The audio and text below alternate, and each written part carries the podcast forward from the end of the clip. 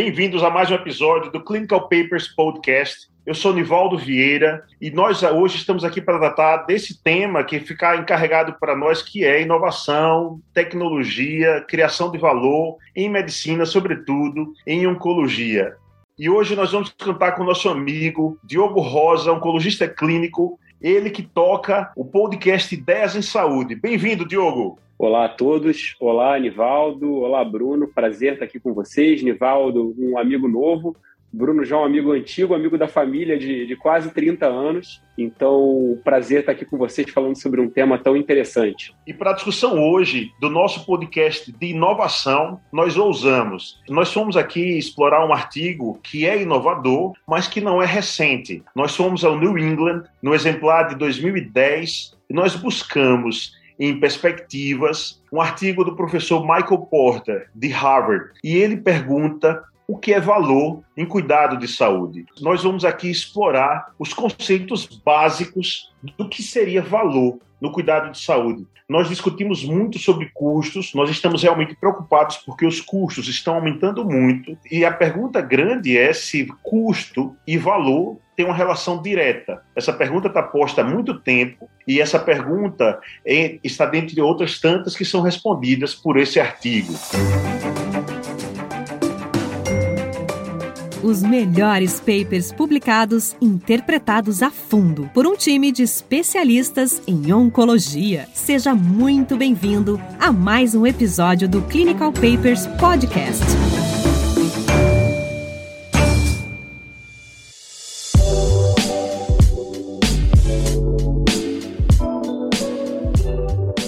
Estou muito feliz aqui em ter o, o, Diogo nesse, nesse episódio. O Diogo já falou, né? A gente teve um, um feliz reencontro aí, é, depois de vários anos é, à distância, e eu estou muito feliz que você topou participar desse, desse episódio aqui com a gente. O Diogo é uma pessoa que tem bastante experiência, tem experiência prática com saúde baseada em valor participou de projetos, fez cursos aí é, é, importantes e relevantes sobre o tema, e eu venho acompanhando, o Diogo vem discutindo muito esse tema com muitos outros especialistas. Então, quando a gente tem o Diogo aqui, a gente está ouvindo aí um conhecimento agregado bastante interessante. E aí, Diogo, eu queria começar essa provocação, porque eu acho que para algumas pessoas que estão ouvindo a gente agora, é a primeira vez que elas ouvem falar em Michael Porter. Queria que você falasse um pouquinho para a gente quem é Michael Porter na fila do pão.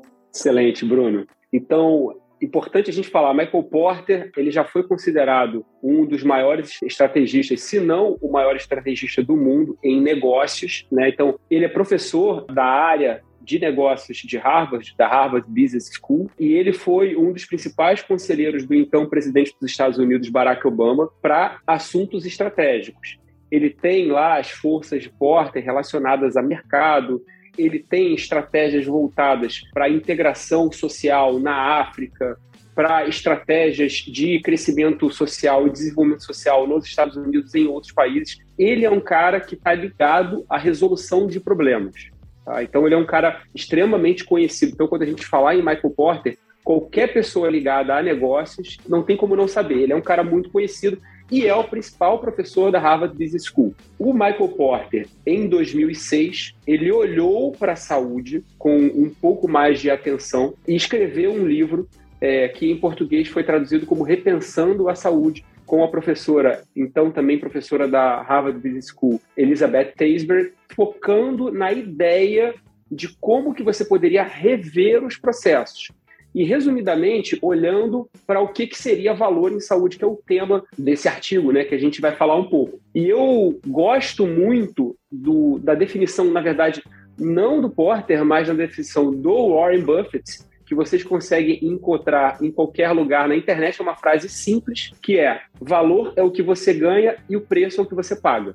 Então, no final das contas, é, o quanto que você vai conseguir gerar dentro dessa, desse processo chamado saúde de volta para o paciente, também para a seguradora, para os profissionais. Então, eu gosto muito dessa definição, uma definição simples, que no final das contas, todo o conceito de saúde baseado em valor vai olhar para isso. Não simplesmente para reduzir custo, para olhar a saúde como commodity, mas para cuidar do processo como um todo para gerar um resultado positivo para todo mundo. Existe uma confusão, às vezes, que valor seria maior número de procedimentos ou menor número de procedimentos. Ou seja, o volume do que, do que é possível ser feito num determinado lugar, num determinado hospital. O número de, número de partos, ou o número de cirurgias, ou o número de, de procedimentos, de consultas médicas, ou de quimioterapia. E, de nenhuma forma, valor está relacionado ao volume ou aos processos que podem ser efetivados. Né? Então, de jeito nenhum, o valor em saúde está relacionado nem a volume do que se faz ou do que se deixa de fazer, nem a processo. É muito mais no resultado que a gente obtém e na eficiência que a gente consegue com esse resultado, ou seja, quão melhor a gente consegue fazer, quão mais eficiente a gente consegue ser. Isso está relacionado com o custo, que é isso que você colocou muito bem, Diogo. A gente consegue fazer melhor com um custo mais acessível, mais honesto, mais baixo. Ou seja, a gente consegue tratar melhor, a gente consegue atingir mais pessoas, a gente consegue ter é, resultados melhores. E não a gente consegue fazer mais coisas, mais coisas, mais coisas. Nós não somos uma indústria de produção, a gente não fica fabricando carros aqui. Né? Os melhores papers publicados, interpretados a fundo por um time de especialistas em oncologia.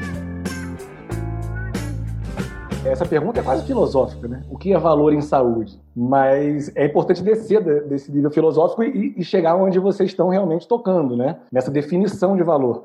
E o artigo ele comenta como muitas vezes, né, por ter diferentes interessados ali dentro, diferentes stakeholders, diferentes métricas que são consideradas importantes para cada um desses, desses grupos, né, que habitam aí o, o, ecossistema de saúde, muitas vezes a gente mediu de fato é, de uma forma equivocada, né? A gente media os indicadores compartimentalizados, né? A gente media, como o Nivaldo trouxe, né? a quantidade de produção, ou a gente media só custo. Então, a saúde baseada em valor, ela traz realmente um, uma provocação muito interessante. O Diogo botou isso aí de uma forma muito clara, numa fórmula mesmo, né? É, é, é resultado é, sobre o custo, né? O custo que você gasta, que você despende para atingir um resultado. E ele traz, né, a saúde baseada em valor, ela vai trazer um novo framework, uma nova forma de identificar de fato o que é valor. Né? E isso é baseado em alguns pilares, e isso tem uma série de, de vantagens e de desafios. Né? E eu acho que a gente pode aproveitar o Diogo aí para abordar um pouco essas questões. Né? Então, Diogo, quais são os principais pilares da saúde baseada em valor? Como é que a gente pode enxergar esse novo framework, em que, que ele difere da forma como a gente já vinha medindo os desfechos e medindo uh, as entregas em saúde? É a principal diferença que a saúde baseada em valor traz e por que, que ele é tão provocante assim? Excelente pergunta, Bruno. É o seguinte, e aí até olhando um pouco também do comentário do Nivaldo, né? Quando a gente vai olhar para o mercado de saúde, a gente consegue ver, e isso remete a 15, 16 anos atrás, quando isso começou a ser falado pelo professor Porter e pela professora Teisberg, e isso só piorou, na verdade, nesses 15 anos, você vê uma piora da qualidade, você vê um aumento do custo e uma diminuição da remuneração. É, a primeira pessoa que eu ouvi falar de saúde baseada em valor foi o agora ex-ministro da Saúde, Nelson Tais, que fez também um treinamento com ele, e ele falava isso, olha, o nosso objetivo aqui é melhorar a qualidade, diminuir o custo e aumentar a remuneração. E ele depois falava, isso pode parecer loucura, mas a grande questão é que os processos precisam ser todos revisados. É, o que, que o Porter vê olhando com uma visão de mercado? Ele vê uma indústria extremamente descentralizada, uma indústria que depende muito da ponta e que não avalia o que faz. Logo, tudo aquilo que não pode ser medido não pode ser avaliado. Então, se você parar para pensar, o profissional de saúde, não só o médico, tá? O enfermeiro, o fisioterapeuta, o fonoaudiólogo, ele tem um treinamento e esse treinamento ele aprende a fazer um diagnóstico ter uma conduta e buscar um resultado. Mas ele recebeu aquilo, mas ele não consegue saber de fato se aquilo que ele está apresentando, que está fazendo, está tendo o resultado que ele esperava quando ele propôs a conduta ou não. E o que, que acontece? Exames desnecessários, tratamentos mal indicados, então, a saúde baseada em valor olha para esse processo e fala assim: bom, a primeira coisa é reunir as principais doenças, as principais situações em grupos, tá? Que eles chamam de unidade de práticas integradas. Essas unidades, ou IPUs, unidades de práticas integradas, elas são focadas numa coisa específica saúde do idoso, maternidade, ortopedia, oncologia, oftalmologia. Uma vez que você centralizou tudo no lugar, o que você vai fazer? Beleza, nesse hospital aqui é só ortopedia. Então eu tenho um cirurgião que opera quadril, eu tenho um, um cirurgião que opera joelho. Eu não tenho mais uma rede inteira de cirurgiões operando o joelho, que vai ter, obviamente, uma curva de aprendizado que não vai ser a melhor, então o resultado não vai ser o melhor. E como é que eu sei que o resultado é melhor? Porque eu vou medir o desfecho e vou medir o custo também. E a gente sabe que ao medir o custo, a gente vai poder saber quem está custando mais e quem está custando menos. Isso está sendo cada vez mais comentado. Uma vez que eu sei mais ou menos quanto é o meu custo, eu juntei tudo no mesmo lugar, eu comecei a avaliar o resultado, avaliei o custo, o que, que eu vou fazer? Eu vou montar um pacote, que eles chamam de bundle. Eu vou ver quanto é que custa isso. E eu vou poder dizer, olha, eu entrego esse resultado a esse preço. Então eu vou dizer o valor e o custo, que eu tinha falado antes. E aí, quando eu negociar com a seguradora, com aquela operadora que vai me pagar, eu vou dizer, olha, você faz comigo que vai custar tanto. A operadora vai adorar, porque ela vai ter como prever quanto que ela vai gastar naquilo e, eventualmente, você vai diminuir os riscos, tanto para quem está fazendo quanto para quem está pagando. Depois disso, você vai integrar diferentes atividades, então a saúde do idoso, né, a saúde preventiva do idoso, vai estar integrada com a ortopedia, vai estar integrada com a oftalmologia, vai estar integrada com a cardiologia, então diferentes unidades vão estar integradas, e você vai expandir isso geograficamente para outros locais. Tudo isso, essas cinco coisas, então, unidades integradas, avaliando o desfecho custo com um, um pacote mais ou menos estabelecido, que estão atuando de forma, de forma integrada no sistema e estão expandidos geograficamente, tudo isso tem como base uma plataforma tecnológica que vai permitir que esses dados sejam avaliados. Abro só um parênteses. Há mais ou menos uns cinco anos atrás, no New England, foi publicado um, um artigo com quase 400 mil pacientes avaliando fibrilação atrial em pessoas que usavam Apple Watch. Se vocês param para pensar, você colocar 400 mil pacientes no estudo prospectivo é praticamente impossível. Os caras fizeram isso muito rapidamente, porque eles tinham uma plataforma e tinham uma pergunta bem estabelecida. Então, as bases da saúde baseada em valor, resumidamente, Bruno, são pegar o processo, olhar o que está errado, que está descentralizado, que está sendo mal avaliado e juntar tudo num lugar só. Depois disso, controlar os custos, melhorar o resultado e expandir. O que a gente vê, é, Diogo, é muito boa essa colocação que você está fazendo, é excelente, e essa organização, essa forma de pensamento do Michael Porter é genial, e a gente vê que nós não estamos longe do necessário, mas nós estamos dispersos e desorganizados do necessário. E a gente viu realmente isso que você falou, o Dr. Michael Porter, o Dr. Nelson Teich, quando ele era nosso ministro, ele fez essa tentativa sim de melhorar muito a qualidade da informação para que a gente conseguisse fazer esse tipo de integração. E esse, esse esforço foi, foi excepcional.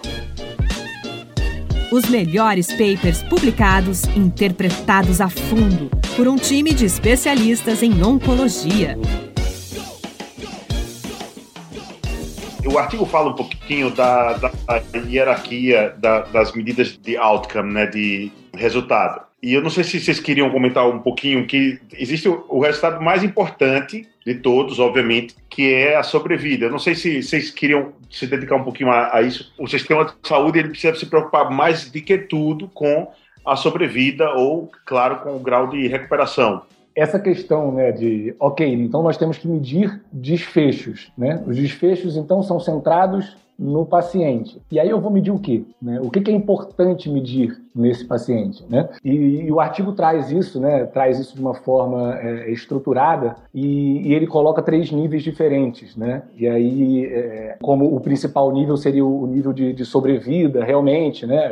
aquela pessoa, eu preciso medir o tempo de sobrevida, né? Então isso é um desfecho importante, isso é um desfecho que hierarquicamente ele está lá no topo. É, a gente precisa medir também o tempo de recuperação da enfermidade. E aí aqui quando ele vai descendo nessas camadas é que eu acho que a gente acaba pecando ainda na prática e a gente acaba não medindo tão bem essas outras camadas hierárquicas. O Diogo, ele, ele falou sobre isso, né? ele falou sobre a questão do em gênito urinário, né? a questão dos desfechos, que a gente vai medir que isso é separado por capítulos ali, né? por linhas de, de, de cuidado, e existem padronizações, existem diversos estudos que vão padronizando o que precisa ser medido para cada um. Ao mesmo tempo, a gente tem os estudos científicos que são patrocinados, na maioria das vezes, pela indústria, e que eles buscam um outro conjunto aí de, de, de endpoints. E aí fica muito difícil a gente comparar como o próprio Diogo falou, a gente tem a comparação da droga A contra o placebo, da droga B contra o placebo, a gente não tem a comparação das duas drogas, e esses estudos, eles são caros, eles demoram bastante tempo para sair. E muitas vezes quando eles saem, eles respondem uma pergunta que já não mais é tão importante. Então eu queria pegar essa, essa provocação que o Nivaldo e que o Diogo fez uh, anteriormente e botar mais uma pimentinha aqui na discussão, que seria qual é a importância, eu queria ouvir aí o Diogo, também o Nivaldo em cima disso, qual a importância dos dados de vida real para que a gente consiga de fato atingir os benefícios esperados pela saúde baseada em valor. Tem alguma relação aí? Existe essa relação? É muito importante? É pouco importante? Como é que vocês veem isso? Eu acredito que é, o mundo em transformação está ajudando a gente a amadurecer a ideia de saúde baseada em valor. Então, a gente tinha uma ideia mais rudimentar no início. O professor Michael Porter teve esses insights poderosos. E agora as pessoas estão cada vez mais individualizadas e elas estão cada vez mais identificadas na multidão. Né? A gente está cada vez menos multidão e está cada vez mais indivíduo. E eu acho que a, a individuação, individuação de cada pessoa vira até o chavão, medicina personalizada e tudo mais. Mas eu acho que cada pessoa, o dado está cada vez mais assim, cada vez mais individualizado. As redes sociais, os, os, smartphones, a gente consegue é, localizar quem está ou não contaminado pelo Covid. E eu acho que isso ajuda a gente a ter dados poderosos, é, estudos rapidamente obsoletos vacinas contra o Covid desenvolvidas em tempo recorde na história da humanidade, e tudo isso é uma geração de valor gigantesco. E isso são expressões é, nítidas de onde o, o, dinheiro pode ou não ser investido e de onde valor pode ser gerado. Então, assim, a provocação do Bruno é muito poderosa porque nós assistimos ao desenvolvimento de uma vacina para um vírus inédito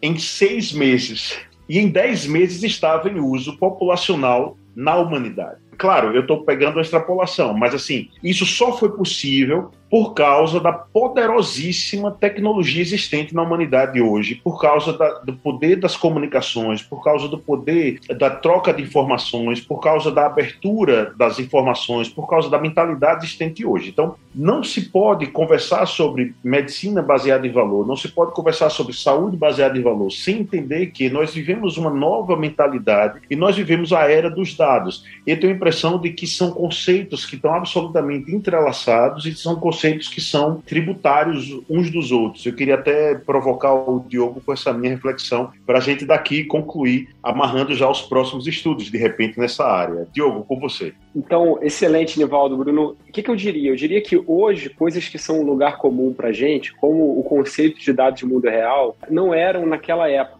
conceitos como data science, data learning, é, machine learning, esses conceitos, eles não eram conceitos de forma alguma. 2006, quando o livro foi escrito, não existia nem iPhone, o iPhone é de 2007. O WhatsApp, muito menos. Instagram, Facebook, enfim. Então, é importante a gente entender que quando a gente fala em avaliar desfecho, o cara lá atrás já estava falando isso. E isso gera, obviamente, um questionamento muito grande, que é o seguinte: você, médico, que está fazendo uma terapia de alto custo para uma doença específica, baseada no estudo que você viu lá publicado no New England, com ganho de sobrevida, qual é o benefício que para a tua população essa droga vai ter? Não é por acaso que uma das grandes indústrias farmacêuticas do mundo comprou um banco de dados chamado Flatiron, Flatiron, Flatiron exatamente para poder controlar o dado. Por quê? Porque a gente sabe que no século XXI o dado é a grande commodity. A informação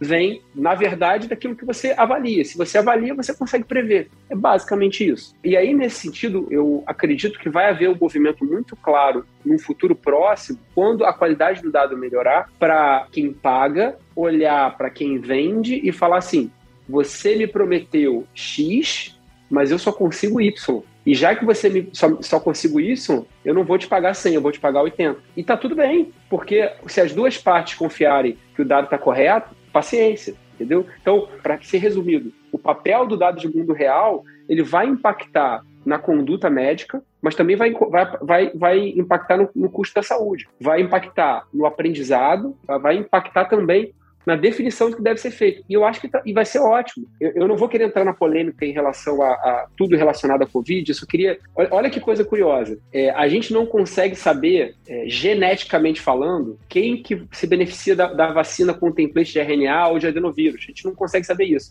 Mas o seu algoritmo da sua rede social sabe se você prefere ver um vídeo falando mal ou bem da vacina, falando mal ou bem do presidente. Ou seja, isso é muito doido, porque assim, o teu algoritmo sabe sobre você, mas a tua seguradora de saúde não sabe sobre você, a gente não sabe ainda. Ou seja, é um processo, como eu volto a dizer, a gente já vê iniciativas, tanto internacionais como nacionais, é um processo que está começando a estar tá acontecendo. Excelente. Diogo, é, mais uma vez eu quero agradecer sua presença aqui, o Diogo, que é host do podcast Ideias em Saúde. Vamos prestigiar o podcast do Diogo lá. Bruno, nosso companheiro aí de viagem, muito obrigado hoje. Um tema palpitante e, e vamos lá para os próximos episódios do Clinical Papers Podcast.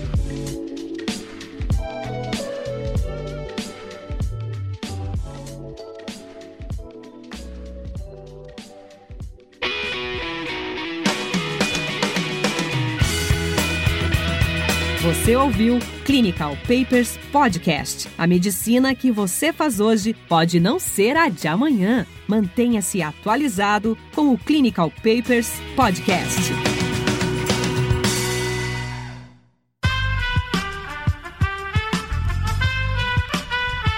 Esse podcast foi editado por Aerolitos Edição Inteligente.